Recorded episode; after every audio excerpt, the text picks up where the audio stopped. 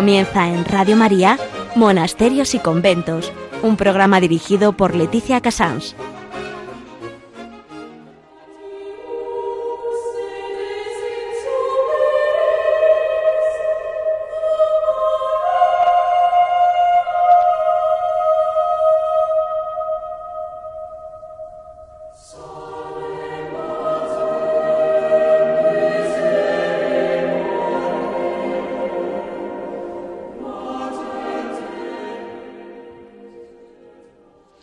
Buenos días a todos ustedes. Son las 11, las 10 en Canarias. Estamos en Radio María y comenzamos en directo Monasterios y Conventos. Eh, hoy vamos a hablar, pues porque no podía ser de otro modo, nos ha devorado un poco el lugar, pero es que eh, creo que merece la pena la beatificación dentro de unos días eh, de la venerable María Emilia Riquelme. en noticias vamos a hablar sobre unas charlas que estoy un poco a la mitad, creo que ya han pasado algunas, pero para que renovemos nuestro conocimiento sobre Santa Gildegarda en historia vamos a hablar del carisma de, de la congregación que fundó mm, María Riquelme, María Emilia Riquelme. Eh, en Hora et Labora, en lugar de hablar de la labor de las madres, que ya nos la van a contar ellas seguro, vamos a hablar de mm, la, una tesis doctoral que ha caído en mis manos eh, de cómo la mujer a lo largo del siglo XIX, las 95 fundaciones que hay en España de mujeres, cómo salvan niños, mujeres, es decir, cómo la labor social, social recae sobre 95 fundaciones en España de monjas eh, del 19. Eh, realmente es impresionante mm, el testimonio de, de, Jesús Torres que nos lo va a contar. En Piedras Vivas, Javier Onrubia nos contará algo de algún monasterio que no les puedo decir qué.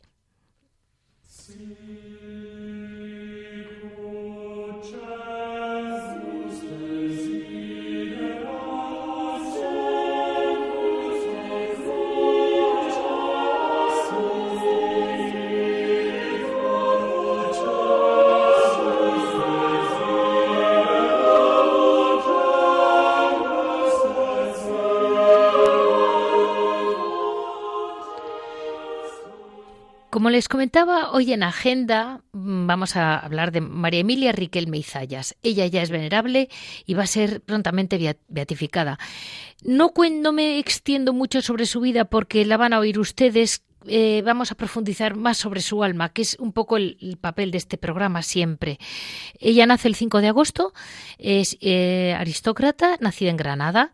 Eh, a los siete años queda huérfana de madre y ya siente la presencia de la Virgen María y su orfandad de madre ya le ilumina con el deseo de caer en brazos de María.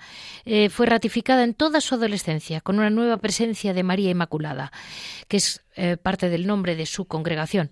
La cruz, eh, una joven ejemplar, pues sí, una joven ejemplar a costa de una cruz.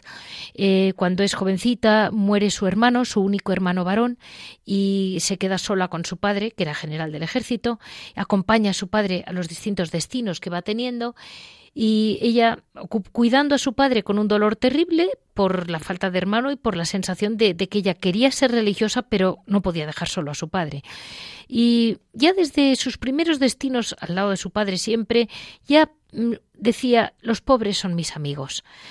Ella es fiel al querer de Dios. Toda su idea desde el principio, como de todas estas mujeres, lo que tienen muy claro eh, todas las santas que yo he leído es realmente cumplir la voluntad de Dios, que es de lo que se trata. Eh, María Emilia eh, siente desde la infancia el recreo de entregarse totalmente, pero como no puede, pues ella se vuelca, su centro, su fuerza es el Santísimo Sacramento. ella dirá, la Eucaristía es el paraíso en la tierra, la adoración mi hora de cielo, mm, mi recreo, descanso espiritual. Aquí interrumpo comentando que la iglesia que tienen en Madrid, que es realmente muy bonita, desde fuera no lo parece porque es como un edificio de pisos, porque por una legislación del momento, porque no creamos que ahora es la primera vez que una legislación va contra la iglesia, en aquel momento no se podía edificar nada, ningún edificio de culto, y por fuera parece un edificio de pisos, pero cuando entras te encuentras con una enorme capilla, bueno, enorme, alta, quiere decir, elevada, que la llamó popularmente, todo el pueblo la llama cachito de cielo. Eh, y en aquel momento cuando ella tiene, cuando retomo, ¿no? Retomo cómo ella era, quería ser fiel a la, voluntad de Dios, le pide a su padre mm, irse a religiosa, pero su padre le pide que no. Y entonces, en eh, rezando en una de esas horas eh, de adoración, el Señor le dice, acepta la cruz que Dios te envía, no busques otra, esta es de oro para ti. Y pocos años después, pues eh, nunca olvidó que, esa era su cruz y, así siguió. Siguió hasta que fallece su, su padre, que es cuando al poco tiempo vuelve a Granada y mm, empieza la fundación. Pero ya había tenido pues difamaciones, envidias, eh, todo tipo de pruebas, de muertes inesperadas de gente que le era muy fiel, gente muy querida. Eh, todos los caminos de los santos siempre son muy difíciles. Ella nos dice, pude seguir el impulso divino que me apremiaba perdiendo mi pobre nada en Dios, que fue siempre mi todo. María Emilia, movida por el Espíritu Santo, se siente llamada a fundar la congregación de las misioneras del Santísimo Sacramento y María Inmaculada y que adore día y noche al Señor, trabajando además en la educación y en misiones. La congregación fue avalada por el obispo de Granada y después ya fue aprobada definitivamente por San Pío X en Roma en el año 1912 y ella fue una mujer contemplativa y apostólica. Eh, como fundadora escribe mm, las bases fundamentales de la congregación. Se dedicarán a la adoración perpetua al Santísimo Sacramento y a la educación de la niñez y juventud, a las misiones en los países más necesitados. Su lema, una entrega voluntaria y alegre por la gloria de Dios y el bien de los hermanos. Su sello exterior, la sencillez y la humildad. Después de una vida totalmente entregada al servicio de Dios y al amor del prójimo, María Emilia entrega su alma a Dios en la Casa Madre de Granada en diciembre de 1940.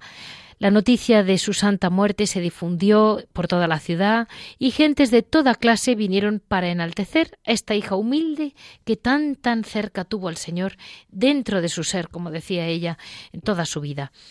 Así vamos a dar paso hoy a este recorrido de mujeres que les decía. No olvidemos que acabamos de empezar el mes de los difuntos. Eh, todos tenemos una abuela, una madre, una mujer que está probablemente buscando y necesitando el cielo. Pidamos por ellas. Por ellas y por ellos, porque parece que en este programa solamente me ocupo de mujeres, pero bueno, una excepción tiene que tener mi programa de hoy.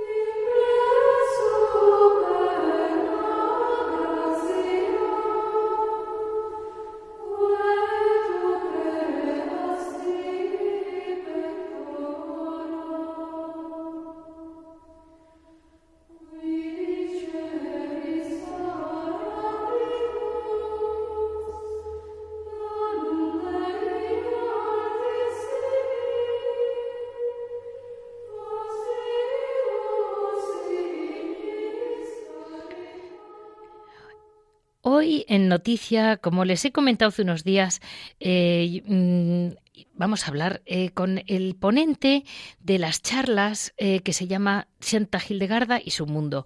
Yo les quería decir que hay tres charlas que ya, dos ya han pasado porque no he podido llegar a tiempo, pero esta última aún estamos a tiempo, que es mm, para el día, espérense, para el día 9, 8 de noviembre viernes 8 de noviembre, de 7 a 8 de la tarde. El lugar es la cripta de la Almudena en el salón de conferencias. El ponente es Noé Timor, que es el chico con quien vamos a hablar. Una persona que realmente se ha metido en el mundo de Santa Gildegarda, ya que su página se llama Santa Gildegarda y su mundo, y conoce muy bien tanto la, la visión contemplativa como ella como yo diría que más que nutricionista, una científica, yo no sé cómo, cómo llamarla. Eh, en un programa lo hicimos especial sobre ella, ya saben que fue una religiosa del Cister medieval, y en este programa quisiera resaltar cómo ella, siendo mujer, fue respetada, apreciada, muy valorada por todos los hombres de su tiempo, que se supone que en el medievo las mujeres solamente fregaban, pues no, aparte de fregar había mujeres para todo, como ha habido en todos los tiempos. Y este es para no romper la cadena del tiempo, vamos a hincar en Santa Gildegarda, a poner ese ancla mm, como representante casi de la Edad Media. A través de Noé vamos a seguir adelante. ¿Cómo que estas conferencias de qué se va a hablar? Muy buenos días, Noé. Buenos días. Mira, este ciclo cortito de tres conferencias, ¿cuáles son los temas básicos?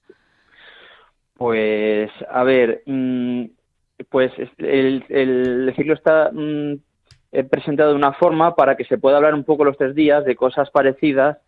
Eh, hablamos siempre un poco de su obra escrita, luego hablamos un poco de su, mm, de su teología, luego también hablamos un poquito de los alimentos que ella ha dicho que eran buenos y los alimentos que dijo también que no eran tan buenos. Y luego también acabamos con un poco de remedios naturales que ella también en su libro Causa et Curae em, preconizó para ciertas dolencias y enfermedades. Yo te pregunto, Noé, tú que conoces muy bien la historia de Santa Gildegarda, mm, en este programa que, como les he explicado a nuestros oyentes, es un poco especial de la mm, fortaleza que ha tenido la mujer en la historia de la Iglesia, ¿encontró algún desprecio ella o algún freno en su vida? Porque me decías que tuvo trato con gente impresionante de la época.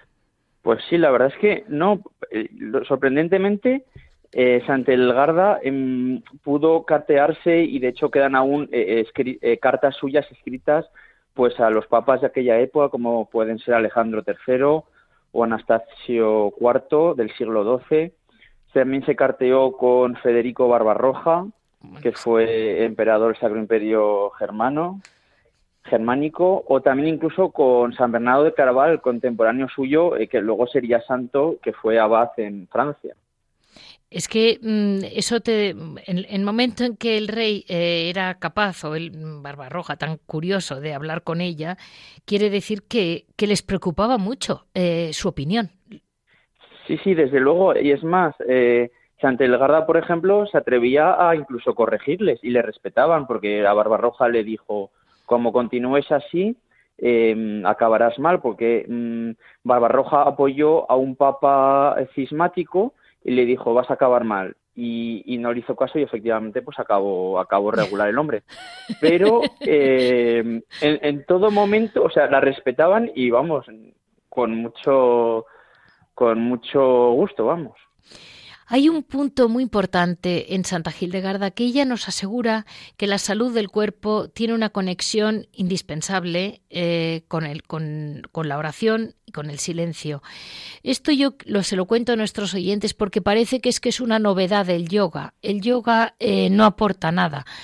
Santa Gildegarda ya lo dijo bien claro, la salud, el silencio y la oración eh, es indispensable para combinarla con todos sus remedios. ¿No es así, no? Efectivamente. Eh, Santelgarda em, ve al hombre como un todo y ella en sus escritos dice que, pues, eh, que si el alma em, está sufriente, pues también el cuerpo sufre y viceversa, también el cuerpo, em, sin, sin, o sea, sin, si no lo lleva con la gracia de Dios, también puede hacer sufrir el espíritu, ¿no? Entonces ella dice que tiene que haber un equilibrio entre cuerpo y alma, entre estar eh, abiertos espiritualmente a la gracia de Dios y también eh, cuidarse, cuidar su cuerpo, ¿no? Entonces ella todo esto lo resume en, seis reglas de oro que tiene, que dice pues para alcanzar, que es una especie de resumen de la regla benedictina. Sí. Que mm, sí. Sí, sí. Y entonces eh, ella dice pues por ejemplo pues que hay que guardar eh, una sana entre también eh, la oración con el trabajo, eh, comer sano, em, eh, cuidar también el hacer ejercicio, también dice ella un poco. Entonces, pues bueno, ella preconiza siempre un equilibrio de vida, ¿no? Y esos seis puntos hoy en día parecen una novedad y sin embargo ya los estamos diciendo en la Edad Media. Sí, la verdad es que sí, parece que, que suena todo muy novedoso hoy en día como eh, tú bien has dicho que si el yoga, que si orientalismos, pero realmente pues ya tenemos en, en santos de la Edad Media esa sabiduría eh, de la Iglesia, al fin y al cabo. Y Noé, vosotros tenéis una tienda en que vendéis los, además de propagar su, en estas charlas, que solo queda la del día 8 realmente, pero bueno, eh, las hermanas del Cister hacen sus galletas de la alegría, que están hechas con una receta de Santa Gildegarda, y, y las, las, vais a ofrecer a la gente para que las pruebe. Sí, efectivamente, ya, eh, ya las hemos ofrecido en las dos charlas anteriores y también esta tercera charla, eh, pues en medio de la charla solemos ofrecer estas galletas, están hechas de espelta y de tres especies que son la canela, la nuez moscada y el clavo, que hacen pues que junto con la espelta uno pues tenga eh, energía y buen humor. Por eso se llaman galletas de la alegría. Eso es. Pues muchísimas gracias Noé y muchas gracias por seguir batallando en dar a conocer a santas como Santa Hildegarda que realmente no deberíamos olvidar nunca. Pues gracias a vosotros y os esperamos el próximo día viernes 8 allí en la cripta de la Almudena. Fantástico. Pues muchísimas gracias.